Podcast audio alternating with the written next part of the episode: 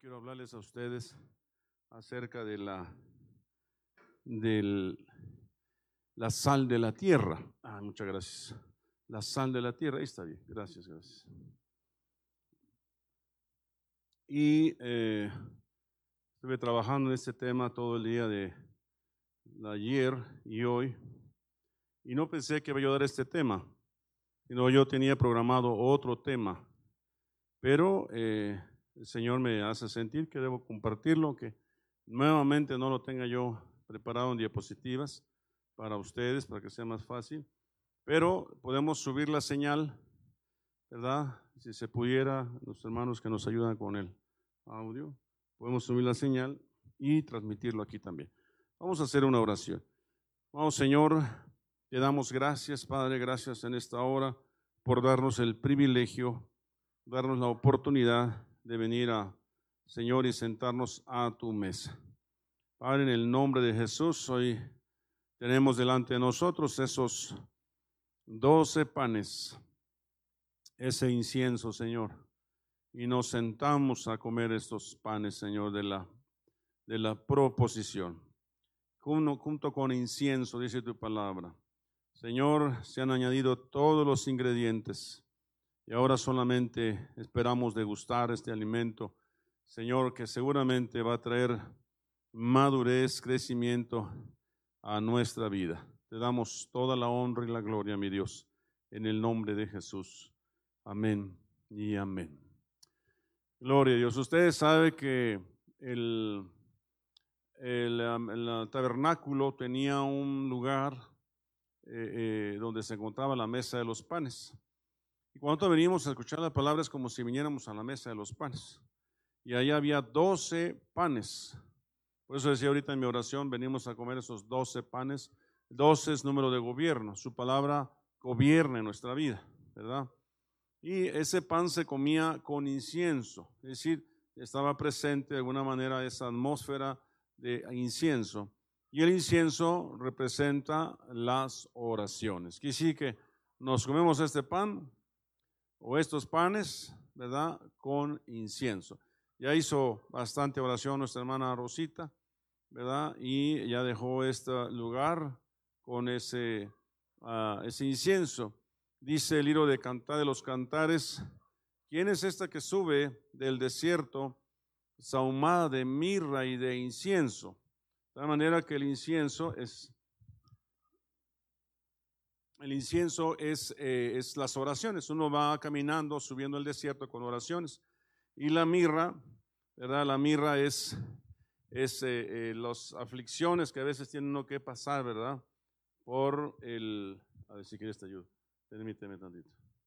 Gloria a Dios. Aquí se disminuye.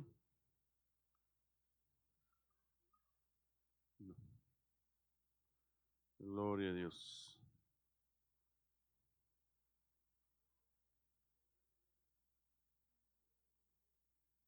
No es PowerPoint, yo, yo lo necesito transmitir. Ajá. Ok.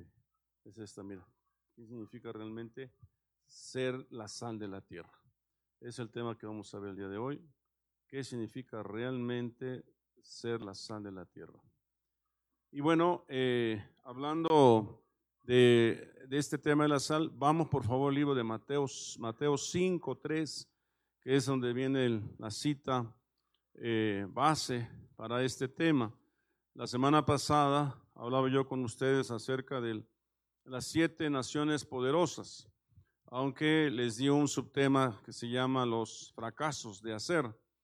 Y mucho del trabajo que nosotros hacemos cristiano, de la vida cristiana, fracasa porque no hemos sabido, ¿verdad?, destruir a esas naciones poderosas.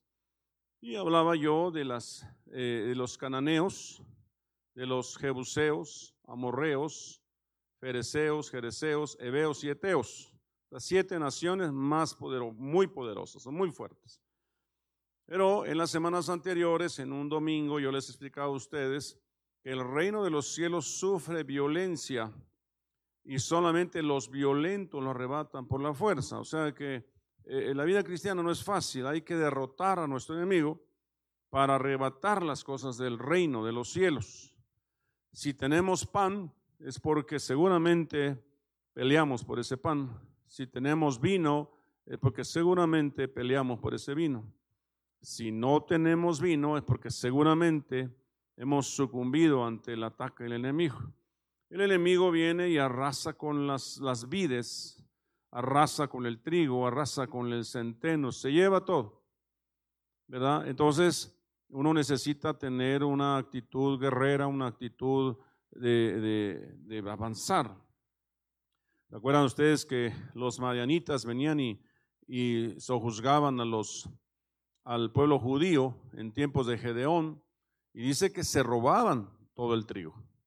Pero Gedeón escondía el trigo en el lagar, ¿se acuerda? Y dice que vino un ángel y le dijo, varón esforzado y valiente. Y él, pues muy sorprendido, ¿verdad? De esa experiencia, le decía, ¿cómo me dices varón esforzado y valiente? Y si soy atemorizado aquí escondiendo el trigo. ¿Cómo me dices eso, verdad?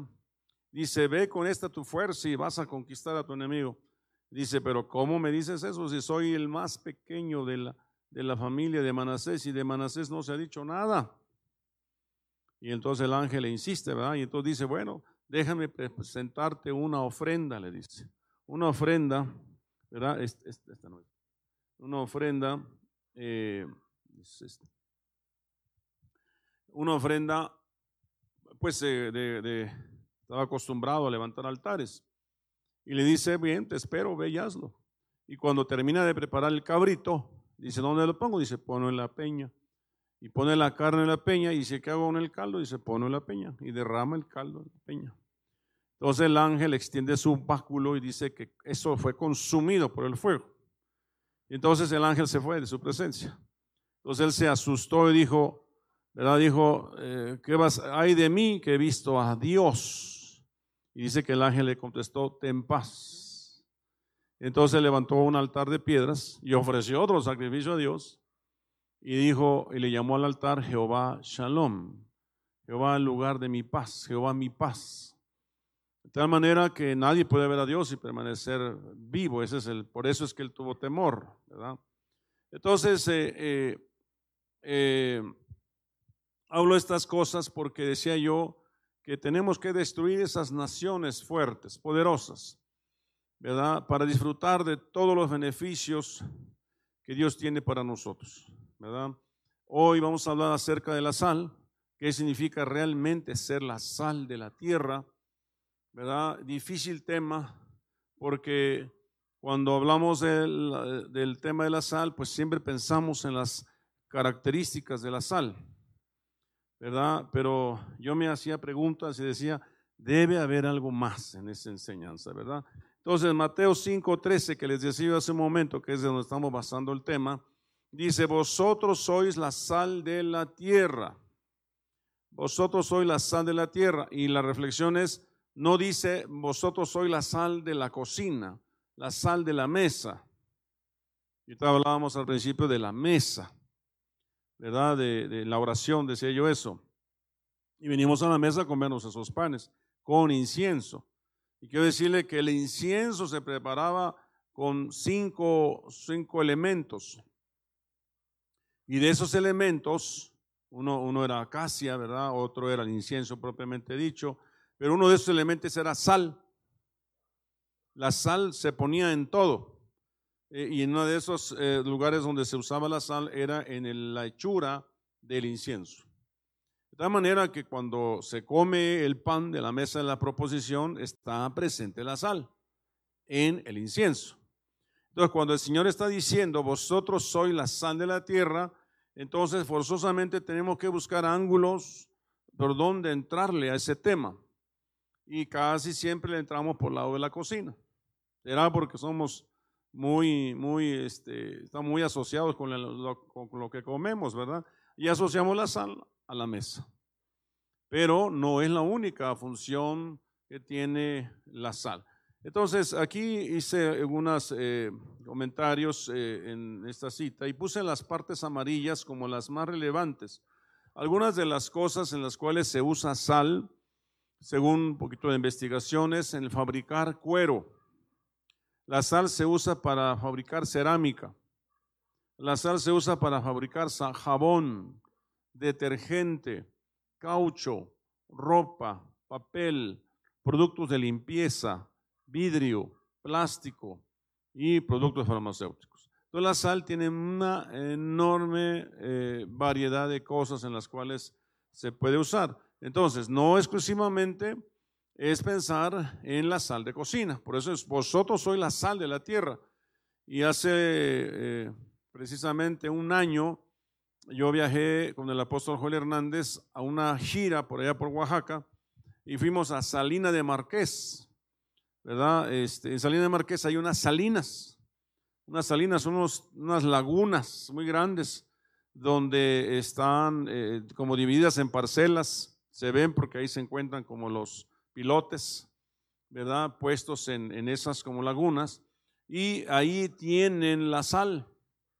De manera que esperan un tiempo que el agua se evapore y, después empiezan a sacar la sal. Desde luego tiene un, un proceso que desconozco al 100%, pero son extensiones largas. Y luego tú vas por las, por las carreteras y hay unas casitas y en esas casitas afuera tienen costalitos de sal. Te venden esos costalitos de sal, de sal de, del mar, ¿verdad? Porque han hecho una fracción del mar, una salina, ¿verdad?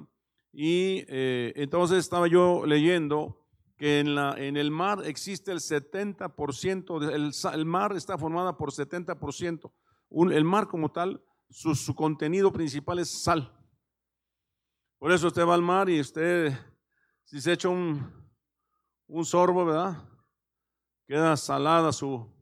Eh, inmediatamente detectamos, ¿verdad? Que nos echamos un buen trago de sal. Más de la mitad de los productos químicos que fabricamos llevan sal en algún momento de su elaboración. La sal, cloro de sodio, sirve para desarrollar o para formar diferentes productos farmacéuticos. Y dice esto sin mencionar los trillones de toneladas que se encuentran en los océanos. Dice, los cuales cubren el 70% de la superficie de nuestro planeta. Ya ven que el mar, océanos, los océanos, la tierra es agua. ¿verdad? Y, los continentes ocupan el 30% precisamente de, eh, de, superficie, lo demás es sal.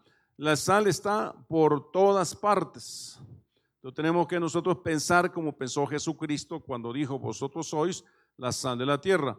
Vosotros sois la sal de la tierra, pero si la sal se desvaneciere, entonces investigando un poquito, ¿verdad? La sal no se desvanece, la sal no se deshace.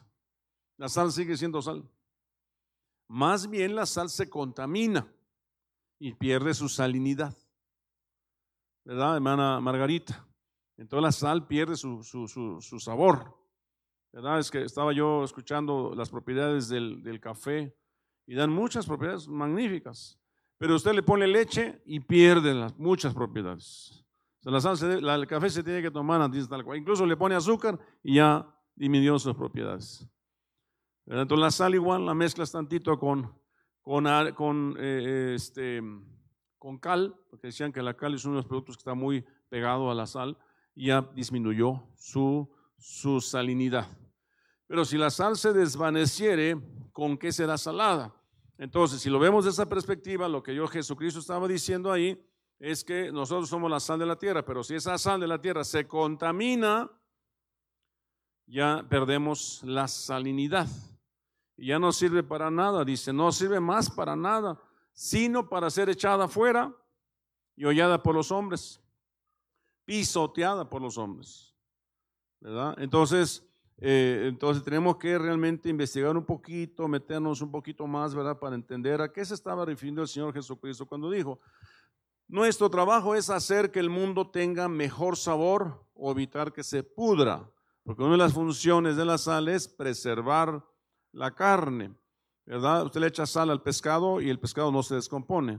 Echa sal a la carne y la carne no se descompone. Por eso existe la cecina, por eso existe el bacalao, ¿verdad? Se puede transportar pescado seco a otro lugar, va bien resguardado con sal y se conserva. Entonces nosotros somos la sal de la tierra. Pero si nosotros, si no está pensando en que somos la sal de la tierra, Quisiera el Señor que fuéramos el 70% de toda la tierra, fuéramos, fuéramos cristianos, cuando menos. Pero no, está en puñitos, en diferentes lados de la tierra, ¿verdad? Aunque el Señor dice, yo tengo siete mil almas que no han doblado sus rodillas ante Baal, de alguna manera Él tiene un pueblo de Dios en toda la tierra. Eso estaba hablando de la sal en relación con la tierra y del sazón también de la comida, porque hay una parte donde habla del sazón, cómo será sazonada. Salar la tierra era algo que la gente hacía después de destruir a sus enemigos. Otra, otro aspecto que el Señor Jesucristo estaba diciendo cuando dijo, vosotros sois la sal de la tierra, estaba pensando en destruir. La sal destruye. ¿A quiénes, hermano Ezequiel? ¿A quién destruye? Al enemigo. Vosotros sois la sal de la tierra. Usted destruye al enemigo. Donde usted se para, el enemigo tiembla. Pero si usted ya no es la sal de la tierra, usted viene contaminado, usted viene insípido, entonces no sirve más para echar sino fuera. No sirve para nada. ¿Verdad? Y espero que nosotros sí estemos todavía muy servibles al Señor, ¿verdad? Eh, salar la tierra era algo que la gente hacía después de destruir a sus enemigos en lugar de bendecirlos. Actualmente incluso la hechicería usa la sal para hacer decretos, ¿verdad? Eh, eh, el enemigo único es, es tomar los diseños de la Biblia. En otras partes del Evangelio Jesús relaciona la sal con el fuego y con vivir juntos en paz. Dice Marcos 9, 49, 50, porque todos serán salados con fuego.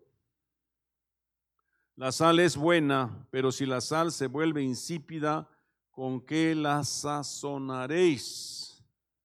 Habla de alimentos, habla de cocción habla de, sabor. por ejemplo, usted se come unas calabazas sin sal, ¿cómo le saben? Insípidas. Imagínense, eh, por eso este, uno debe llegar de la mejor forma posible a la vejez, ¿verdad? Porque los médicos lo primero que nos prohíben es la sal. Lo primero que nos prohíben es el azúcar. Y entonces ya no hay sabor. No, este, empiezas a comer sin sal y yo no sé a qué te sabe eso. A, todo se acostumbra el ser humano, pero yo sufrí mucho allá en Ecuador cuando fui, estuve 21 días allá, ¿verdad? Y no había tortilla y no había chile. ¿Cómo sufrí? ¿Cómo sufrí yo? Pues estamos acostumbrados a comer, aunque sea unos vinagres ahí, ¿verdad? Y una tortillita y no una, a veces diez. sí. Ya, ya los médicos también nos dicen, nada más puede comer dos tortillas y cómo sufre uno, ¿verdad? Pero allá no había tortillas, no había chile, ¿verdad? Y por alguien sacó su chilín, porque así le llaman allá, no sabe a nada, o sea, era una imitación de chile.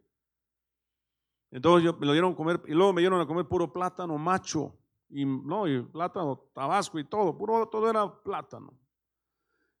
Regresé flaco, fue como la dieta del plátano y pero aburrido de plátano y deseoso de comerme un kilo de tortillas. Bueno, entonces eh, eh, la sal es buena, pero si la sal se vuelve insípida, ¿con qué la sazonaréis? Tened sal en vosotros y está en paz los unos con nosotros. Tengamos sal. Y producto de esa sal es paz. Tengamos sal. Oiga, hermano, no se enoje, póngale sal al asunto. Y que si usted se enoja, ya contaminó todo ya lo contaminó. No sea que brotando una raíz de amargura, por ella muchos sean contaminados. Entonces se pone a gritar, ya lo contaminó todo. Mejor póngale sal. ¿Cómo interpretamos eso? Póngale sabor al asunto. ¿Qué sería el sabor? Pues amor, paciencia, tolerancia, perdón, para que estemos en paz todos. Amén estamos destinados a extendernos por todo el mundo y mejorarlo. Estamos destinados a, dice, usted debe saber que su proceso, su proceso de crecimiento es primero, la semilla fue sembrada, cayó en la tierra, la tierra es usted. Uno. Dos, la semilla tuvo que morir, Lázaro. No Lázaro de la Biblia, sino nuestro hermano Lázaro que está aquí. Tuvo que morir. O sea, que la semilla muera, caiga, caiga ahí en mi corazón. Aprendí hoy que no debo, que debo de ser sal, que debo de ponerle sabor. Entonces quiere decir que debo de morir al enojo. Ya no debo ser enojón. Y entonces la próxima vez que me hagan algo me tengo que morder la lengua o, contar hasta 10, ¿verdad? Y decir, bueno, no me voy a enojar. Le voy a poner sabor al asunto. Y mejor me voy a reír. Mejor voy a cantar. Y mejor le voy a dar un abrazo a mi esposa. ¿Verdad? Mejor le voy a decir que la amo, que la quiero. Ya le puso sabor al asunto, ¿poco no? Y entonces la paz empieza a descender. ¿Verdad? Pero eh, estamos destinados a extender por todo el mundo y mejorarlo, mostrando las bendiciones de lo que es bueno y brindando un, un contraste al ser bien definidos y diferentes. Una Margarita distinta, una Luisa distinta, ya no la misma colombiana que conoció Margarita misma cuando estaba en Colombia, sino no sé cuántos años tenga aquí en Margarita en México, pero 10 años, 30 años, 16 años. No, usted, usted ve a Margarita, usted no ve ni la quinta parte de lo que era. ¿O sí? ¿Se queda callada? Eh, ya me preocupaste, Margarita. No, obviamente uno tiene que ir mejorando. Con Cristo va uno mejorando. ¿Verdad? Entonces, eh, eh, hay un cambio en nosotros, somos diferentes. La sal tiene varios propósitos del mundo antiguo, razón por la cual es confuso. Y es aquí algunas cosas que encontramos en nuestra investigación. La sal se usaba para condimentar, para conservar, para sacrificar, para destruir, para fertilizar. Era usada en la elaboración de incienso. Significaba pacto los panes de la mesa de la proposición tenían que comerse con incienso, que contenía sal. Amén. Lo interesante de esta revelación, ¿verdad? Es que algunas de esas cosas las aportan los libros, pero hay otras cosas que no lo aportan, que viene en la revelación del estudio de la palabra. Y cuando estaba yo estudiando decía, ah, Señor, y aquí hay otro más, y aquí hay otro más. Y hay más. Pero eh, ocho cosas cuando menos tengo en mi mente que Dios me está mostrando. Los, eh, los seguidores de Jesús son como tal la sal. Dice, 12, 12 apóstoles con eso conquistaban el mundo. Primera función de la sal, condimentar. Eh, la ilustración poderosa de la forma en que los cristianos debemos servir al mundo, ¿verdad? Vosotros sois la sal de la tierra. Estamos destinados a extendernos por todo el mundo, condimentar el mundo y mejorarlo. Sí, acuérdese que a donde, llegue, donde lleguemos nosotros tenemos que llevar paz, porque dice la Biblia, vestidos con el apresto del Evangelio de la paz. Eso es sal, ¿no? Eh, eh, ceñidos con el cinto de verdad, eso es sal. Con la coraza de justicia, eso es sal. Con el escudo de la fe, esto es sal con la espada de dos filos que es su palabra, esto es sal. ¿No? El yelmo de la salvación en nuestra cabeza, eso es sal. Donde quiera que se planta gloria, ¿verdad? Llega y, todo cambia. Hasta la gente pone la mano en su boca se cállense, ahí viene gloria. ¿No? O sea, no hablen, no digan groserías, porque llegó gloria. No sé si le pase a usted eso. Pero si usted llega y al contrario, eh, ya llegó gloria, vamos a echar relajo. No, pues entonces no está haciendo la sal de la tierra. Amén. Está haciendo azúcar, como decía aquella cantante. No, esa es sal. No dice vosotros sois el azúcar. Ustedes son la sal. Amén. Ya como que se les está antojando la sal, ¿verdad? O ya les dio sed. estamos destinados a extendernos, agregando sabor a las cosas que serían insípidas, mostrando las bendiciones de lo que es bueno y brindando un contraste al ser bien definidos y diferentes. Tú tienes que ser diferente. Una ocasión en una junta de líderes aquí, ¿verdad? Hace muchos años, estaban mis líderes y cada uno tuvo una participación especial. De repente llegó a una hermana que participó en ese momento y se puso a impropiario, ¿cómo se dice? improperios, improperios. Bueno, gritar y a manosear y a exigir. Entonces, ya que terminó, este, y todavía seguía hablando, creo que le pedimos el micrófono y seguía hablando. Ya cuando finalmente desahogó todo lo que quería decir, entonces ya terminó así, ah, bueno, vamos a orar, hermanos, para despedirnos, gracias a Dios. Padre, en esta hora, oramos y terminó. Nos vemos, hermanos, Dios los bendiga. Amén. Es decir, me, me, me tomé mi derecho de no hacer, no caer en el juego del enemigo. Y al contrario, hasta luego, hermanita, que Dios les bendiga, que están muy bien, pórtense bien, que guárdense, cuídense, etc. Entonces, la Biblia dice que no te vengues tú, sino deja la venganza que Dios haga, que Dios haga justicia. Ahora, yo no estoy diciendo que Dios la juzgue, sino Señor, ten misericordia. Ese día no sé qué comió la hermana, estaba muy mal. ¿No? Entonces, eh, unas semanas después ella vino a pedirme perdón. Unas semanas después reconoció que no estuvo bien su actitud. Pero entonces, ¿qué es lo que hace la diferencia, Luisa? Pues yo no caí en su juego, yo soy diferente. Y eso es sal, ¿verdad? Ese es el tipo de cosas que Pablo tiene en mente cuando nos dice que nos aseguremos de que nuestra conversación sea, dice Colosenses 4:6, sazonada como con sal para que sepan cómo deben responder a cada persona. ¿Verdad? Que tus palabras sean sazonadas como con sal, como con sal. Amén. Es que eh, eh, hay un dicho, ¿dónde está hermano Ezequiel? Hay un hermano Pascual, ayúdeme, hay un dicho que dice, eh, este, compartamos la sal, no sé, ah, ustedes saben de eso. no saben de ese dicho. Lázaro, tú que tienes mucha experiencia. No, no oigo. ¿Cómo dice? Compartamos la sal, creo dice, ¿no? Gloria, ayúdame, por favor. Ustedes son muy expertos, expertos ustedes. Bueno, comamos, partamos la sal, compartamos la sal. Es comamos juntos, tengamos comunión. ¿no? Tengamos, pongámosle sabor. La comida es uno de los momentos más deliciosos, ¿verdad? Eh, te sientas con tu familia a comer y debería ser un momento agradable. No un momento de gritos y de agarrar el celular y, y, este, y tú fuiste y esto no sabe a nada, qué sé yo. ¿Verdad? Es un momento, le tenemos que poner sal al asunto, ¿verdad? Bueno, entonces ahora, la segunda función de la sal es conservar. La sal era el equivalente antiguo a la refrigeración, ¿no?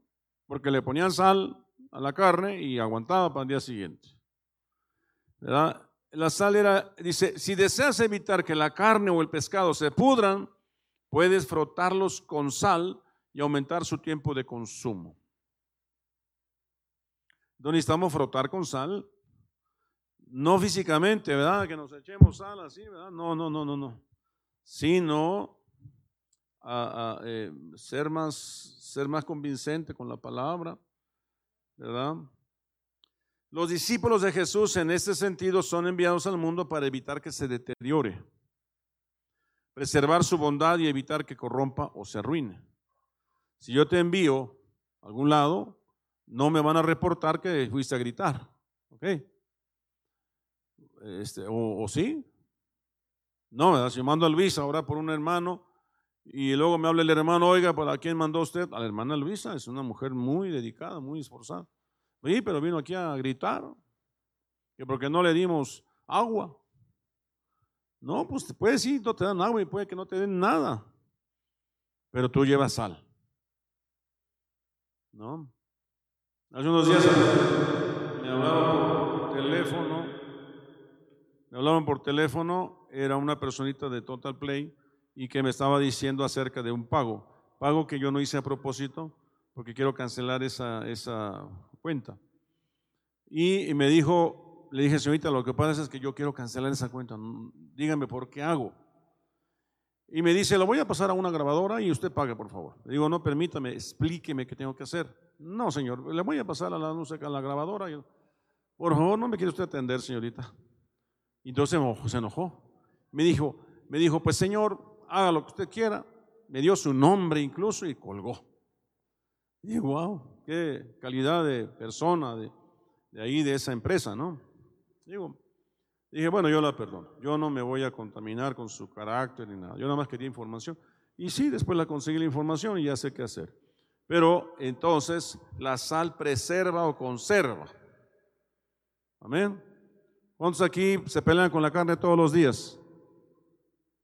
No levanten la mano, por favor, porque me voy a, me voy a regresar al del tema, ¿no? Entonces, si te peleas con la carne, entonces no estás siendo sal, eres, estás siendo insípido. Y ya la sal no sirve para nada, sino para ser echado fuera. ¿No? No, usted tiene que ser sal. Vamos a ponerle sal al asunto. Número tres, sirve para sacrificar. ¿Verdad? Levíticos 2.13 dice, además, toda ofrenda de cereal tuya sazonarás con sal, para que la sal del pacto de tu Dios no falte de tu ofrenda de cereal.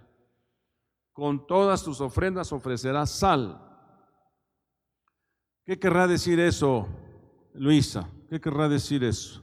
Todas tus ofrendas debes de poner sal. Vamos a recoger las ofrendas, vamos a recoger los diezmos y agarras tu salero y vamos a poner sal. ¿Será eso? Entonces, ¿cómo será presentar una ofrenda de cereal sazonada con sal? ¿Verdad? Es decir, fe, traigo mi ofrenda, como aquella viuda que dio todo lo que traía. Vaya que traía sal. Vaya que traía sal. Señor, todo mi corazón, hoy traigo mis ofrendas y mis diezmos al Señor. Que no falte, Padre. ¿No? está sazonada con sal, ¿verdad? O como la ofrenda de, de Caín, ¿verdad? Que no fue grata ante los ojos de Dios y se enojó. Eso es sal. O decían, ay, el apóstol puro dinero pide. ¿Acaso pido mucho dinero? Ni les menciono la palabra dinero porque dije, no, me van. Si por algún día lo mencioné, todo el mundo habló. Aquí nada más piden dinero, no. Nada más lo que dice David, diezmos y ofrendas, punto. Y con eso Dios nos va a sacar adelante. Claro que se necesita para otras cosas, pero pues ¿qué quieren que le haga? ¿Verdad? Si es, eso tiene que ver con el corazón, con el corazón. Es para mi Dios, no es para el apóstol, es para mi Dios. Yo digo, Señor, ¿qué tengo que hacer yo para que pues la obra crezca? Necesitan la obra mandar misioneros, la obra necesita para construir, la obra necesita pagar este, pues cosas que se necesitan para la obra. Pues uno debe de hacer pactos con el Señor. Pacto significa sal. Y traerlo. Entonces, entonces eh, el mundo es un altar, fíjese esta reflexión. El mundo es un altar. La humanidad y el mundo deben convertirse en una gran ofrenda única a Dios al ofrendar, ofrecernos como un sacrificio personal, obediente y sufriente, nos convertimos en el condimento de un sacrificio cósmico que es agradable a Dios. ¿No? Es decir, en el, voy a trabajar, voy a ir con el mundo. Señor, guárdanos eh, del mundo. Están en el mundo, pero guárdalos, Señor. Tú te vas a trabajar y tú te estás ofreciendo en un sacrificio. Te vas a encontrar a un automovilista que te va a tocar el claxon. Pero tú no vas a decir nada. Tú le vas a decir, Dios le bendiga. Y vas a llegar a tu trabajo y el policía de la, entrada no te va a dejar entrar porque no trajiste tu cubrebocas. Y entonces tú vas a decir, se me olvidó, perdóneme. No entra si no traes su cubrebocas. Entonces tú tienes que calmarte, decir, voy a la farmacia y pues compro el cubrebocas y, aunque llegue ya tarde, pues ni a modos, ¿verdad? Pero yo quiero ser sal, quiero ser testimonio, ¿no? El promedio de personas que entran a ese trabajo le va a gritar groserías al, al policía, pero usted no. Y un día va a salir a la luz. Y va a decir, no, no, la verdad que respeto a su hermana Gloria, usted no dijo nada, usted se fue y obedeció y trajo su cubrebocas. pero todos me dijeron improperios. La diferencia la está haciendo usted. Usted tiene sal. Entonces el mundo es un altar. Entonces la humanidad y el mundo deben convertirse en una gran ofrenda única a Dios. Margarita, eres una ofrenda para Villahermosa. Y si vas a Villahermosa, que voy a dar fruto en Villahermosa. Voy a dar fruto en Felipe Carrillo. Me mandaron. ¿Verdad? Y cuando yo regrese a aquel lugar, la gente va a quedar diciendo, ay, cómo extrañamos a Margarita. ¿Cómo queremos a Margarita? No se la lleve, regrésela, por favor. Porque es sal. Número cuatro, el incienso debía ser sazonada con sal, por lo que significa oración. La sal tiene que ver con la oración. Éxodo 30 34 dice, entonces el Señor dijo a Moisés, toma especies, estacte, uña aromática, galvano, especies con incienso puro, que haya de cada una igual peso. Creo que dije será tu otro nombre, ¿verdad? Pero ahí están los nombres. Estacte, uña aromática, galvano, incienso puro.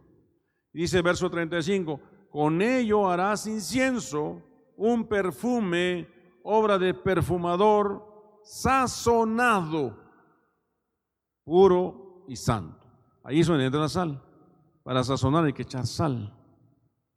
¿No? Y hay otra porción ahí donde dice que se le ponía sal. ¿Verdad? La sal está presente en la hechura del incienso, de tal manera que la sal está presente en las oraciones y la fe. ¿No? Incienso representa oración.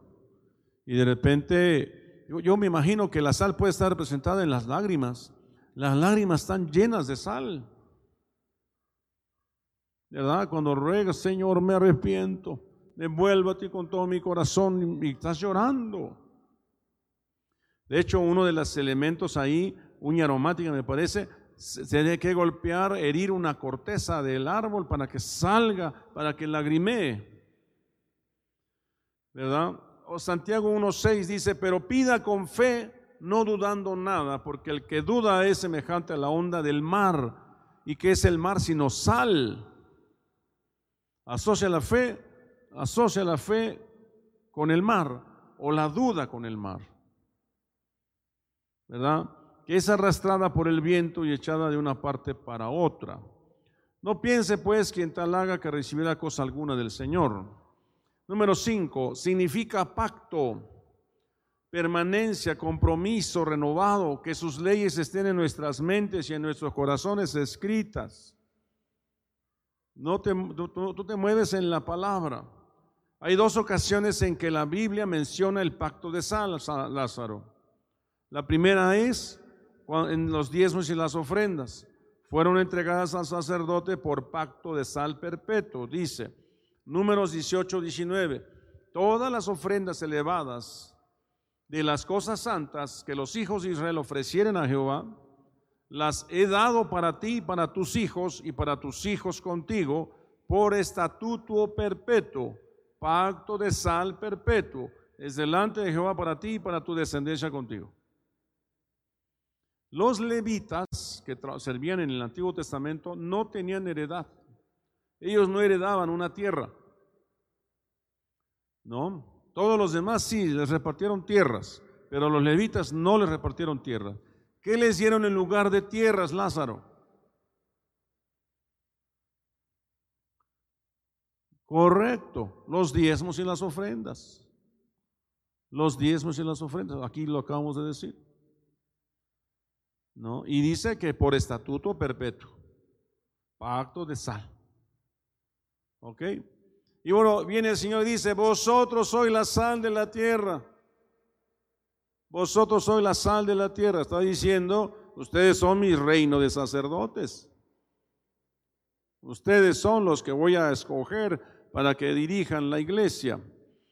Amén. Número dos, el reino le fue entregado a David por pacto de sal perpetuo. Dice Crónicas 13:5, ¿no sabéis vosotros que Jehová Dios de Israel dio el reino a David sobre Israel para siempre, a él y a sus hijos bajo el pacto de sal? O sea, ¿qué quiere decir eso?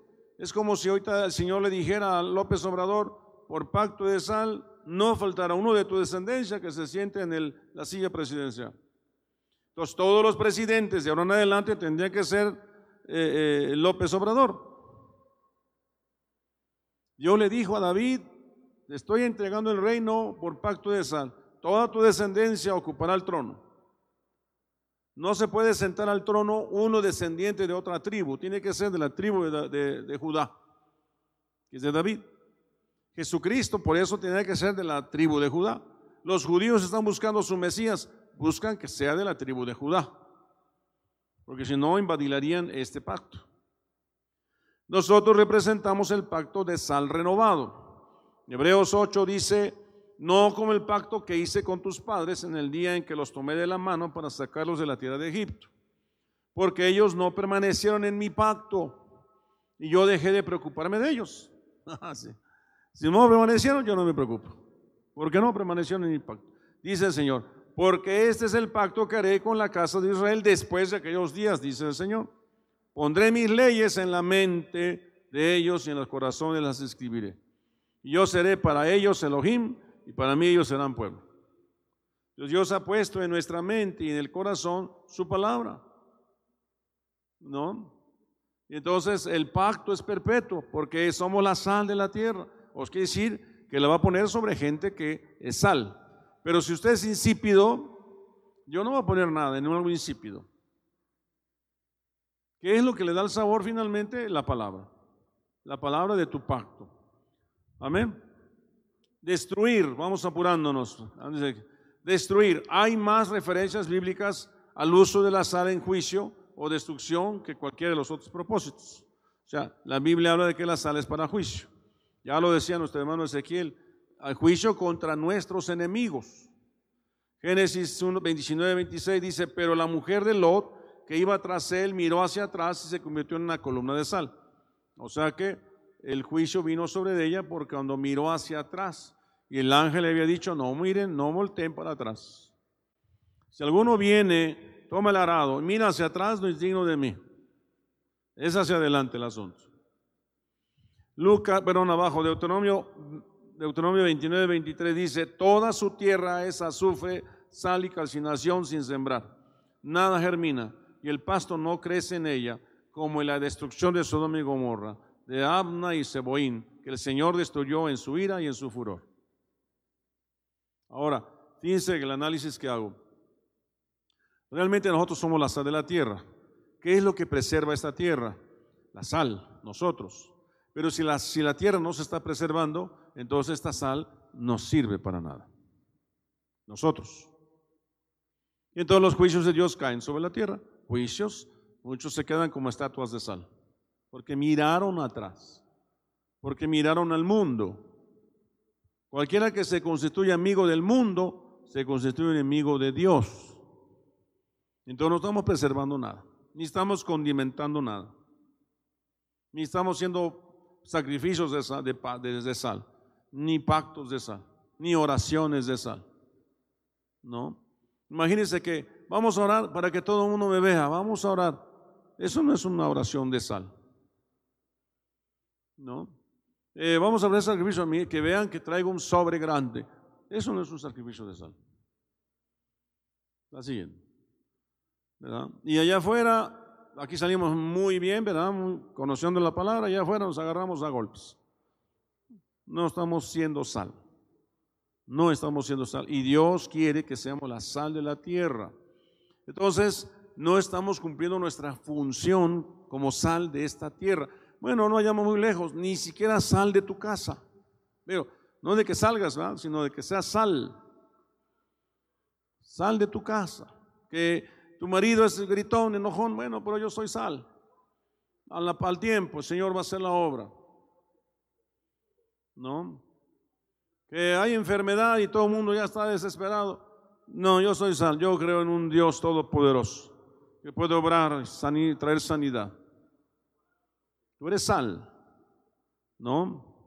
Ahora, ejemplos, dice aquí eh, jueces 9:45, y peleó Abimelech contra la ciudad todo aquel día, capturó la ciudad y mató a la gente que había en ella, Entonces arrasó la ciudad y la sembró de sal. La sal es juicio.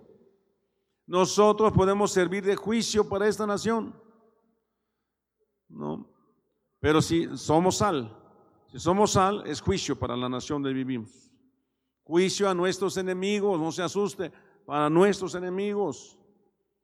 Miren, le platico, quiero ir a Matías Romero. No sé si alguien aquí sea de Matías Romero. Ya me dijeron que el asunto está feo. No sé si allá como en Colombia, allá por Medellín, por allá. Así está en, Matías Romero. Entonces yo quiero ir para hacer sal de ese lugar. ¿No? Obviamente la guerra se hace con sabiduría, no es nada más llegué, llegué, ¿verdad? Hay que, hay que orar al Señor, quiero que me ayuden a orar. En los lineamientos de oración de esta semana ya se puso orar por Matías Romero y por mi viaje que voy a hacer para allá. ¿Verdad? Eh, entonces, queremos cambiar la tierra donde vivimos. La tierra, la tierra eh, tiene que ser eh, enjuiciada. Pero ¿qué es lo que enjuiciamos? Al enemigo. Y saqueamos las almas para Cristo. ¿Verdad? todo será salado con fuego. Imagínese usted, caiga fuego sobre una, una ciudad. ¿Verdad? Sigamos adelante. Fertilización. Varias civilizaciones antiguas utilizaron la sal como fertilizantes para el suelo. Usted es un fertilizante. Y según las condiciones podría ayudar a la tierra a retener agua. Siguiente, hacer que los campos sean más fáciles de arar. O sea, contrario a lo que usted se imagina, echar sal en la tierra podría echarlo a perder, pero echar sal en una medida adecuada podría fertilizar la tierra. Liberar minerales para las plantas. Eliminar las, las malas hierbas. Proteger los cultivos de enfermedades. Estimular el crecimiento y aumentar los rendimientos. Usted es la sal. De usted depende que haya rendimiento en su casa. De usted depende que haya eh, crecimiento. De usted depende de que haya o no haya enfermedad en su casa. ¿No? Por eso decíamos las siete naciones fuertes. Si nosotros dejamos con vida a los cananeos, el mercantilismo, dejamos con vida a los eteos, costumbres paganas de adoración a la muerte, dejamos con vida a los jerjeseos que, que se enlodan, que se viven en la prostitución, en el, en el homosexualismo, están, viven en el lodo y no quieren salir de ahí, son los jerjeseos. Y así sucesivamente cada una de estas naciones. Amén. Se deja con vida, ¿verdad? Este, esas naciones, no va a estimular el crecimiento, no va a retener agua. ¿Qué le damos a una persona que se está deshidratando, Luisa? Suero. Y el suero tiene sal. Entonces le da suero para que retenga agua, para que no se siga deshidratando. La razón por la que esto importa es que Jesús describe a su pueblo de manera específica como la sal de la tierra, lo que en una cultura agrícola rural habría sido importante. Los discípulos son fertilizantes. Estamos destinados a estar en aquellos lugares donde las condiciones son desafiantes y la vida es dura. Tenemos que ir a fertilizar, Matías Romero. Y necesito un equipo, ¿verdad? Somos enviados a enriquecer el suelo, matar la mala hierba, proteger de enfermedades, estimular el crecimiento. Y mientras nos dispersamos, la vida brota en lugares inesperados. Ah, eh, si, yo mando a, alguien allá a, Villahermosa a dar un instituto bíblico, ¿cuál es su función? Enseñar, no juzgar. Vengo a enseñar, punto. Va a cambiar la gente con la enseñanza, con el tiempo. Pero si yo me creo que yo sé todo y yo aquí vengo como juez y empiezo a regañarlos y a criticarles, y a al rato divido la iglesia. No, eso no era su función esa. Su función era enseñar solamente. Jesús dijo, yo no vine a juzgar, yo no vine a condenar, yo vine a salir de la tierra. La tierra estériles se vuelven fructíferas. Cuando el pueblo de Dios sea redimido, como dice el profeta, el desierto y el lugar desolado se alegrarán y se regocijará el araba y florecerá como el azafrán. ¿No? Nosotros somos la sal de la tierra. Quiere decir que nosotros condimentamos, preservamos, sacrificamos, destruimos también al enemigo, fertilizamos, oramos, pactamos la tierra. ¿Verdad? La sal es un condimento para preservar. La sal es un químico para condimentar y preservar, pero si es dejada en la tierra o expuesta al sol o la lluvia o el aire, pierde su sabor y no sirve para nada. Sí, sí, obviamente si la descuido, se pierde, se disipa y ya no sirvió para nada. Yo necesito cuidar esa sal. Usted es un mineral muy valioso. Usted es cloruro de sodio. Usted es muy valioso. ¿verdad? Al momento de estar haciendo nuestra función en la sociedad, hacemos una función química, química espiritualmente. Preservamos la tierra, le damos sabor a la, a la tierra. Yo creo que esta colonia donde estamos, yo creo que ni nos dice nada. Yo veo que no nos dice nada. Pero es que ellos ven que somos un beneficio para la tierra. Somos beneficio. No, nos, no se quieren convertir al Evangelio, pero mientras ellos oren, canten, que se vaya el enemigo, que venga Dios. ¿No? Claro que ellos quisiéramos que se convirtieran. El peligro, el peligro de una iglesia aquí es que aquí damos, ¿ustedes creen que nuestro hermano José, la tienda, no nos ve? Y él ve si salen y allá afuera se están abrazando los muchachos. Allá afuera ve si los muchachos están diciendo groserías. Pero si él ve, no, no es una iglesia esforzada, yo veo cómo se ensayan, cómo se esfuerzan, cómo se aman entre ellos, cómo se respetan, ¿verdad? Cómo oran, ayunan, veo cómo las personas nuevas que llegan van cambiando. ¿No? Y algún día se encuentra una persona, yo no me quiero convertir, pero hay una persona que encuentra que tiene problemas y dice, vaya a la iglesia ahí, frente a la tienda está la iglesia. Ahí le van a ayudar. ¿Y por qué usted no va? No, es que tengo mis ideas. Ah, bueno. Pero vaya usted porque así es. Amén. Entonces, somos la sal de la tierra. Necesitamos conservar nuestro sabor. Tiene que ver con, con, fe, con oración, con una vida espiritual, con una vida de testimonio, ¿no? Una vida de guerra también, de destruir al enemigo, de destruir a los cananeos, jebuseos, fereceos, jerjeseos, hebeos, eteos, todos los que, todos los feos. ¿No? En la casa tenemos un hijo que es alcohólico, hay que orar para que ese alcoholismo se vaya. Y a lo mejor tengas que tomar decisiones drásticas. Si no, estás, estás permitiendo que siga Canaán ahí o, o, un fereceo ahí en esa casa. Amén. Bueno, vamos a dejarlo ahí. Yo espero que haya dejado una enseñanza, una impronta, una enseñanza, un mensaje a su corazón, ¿verdad?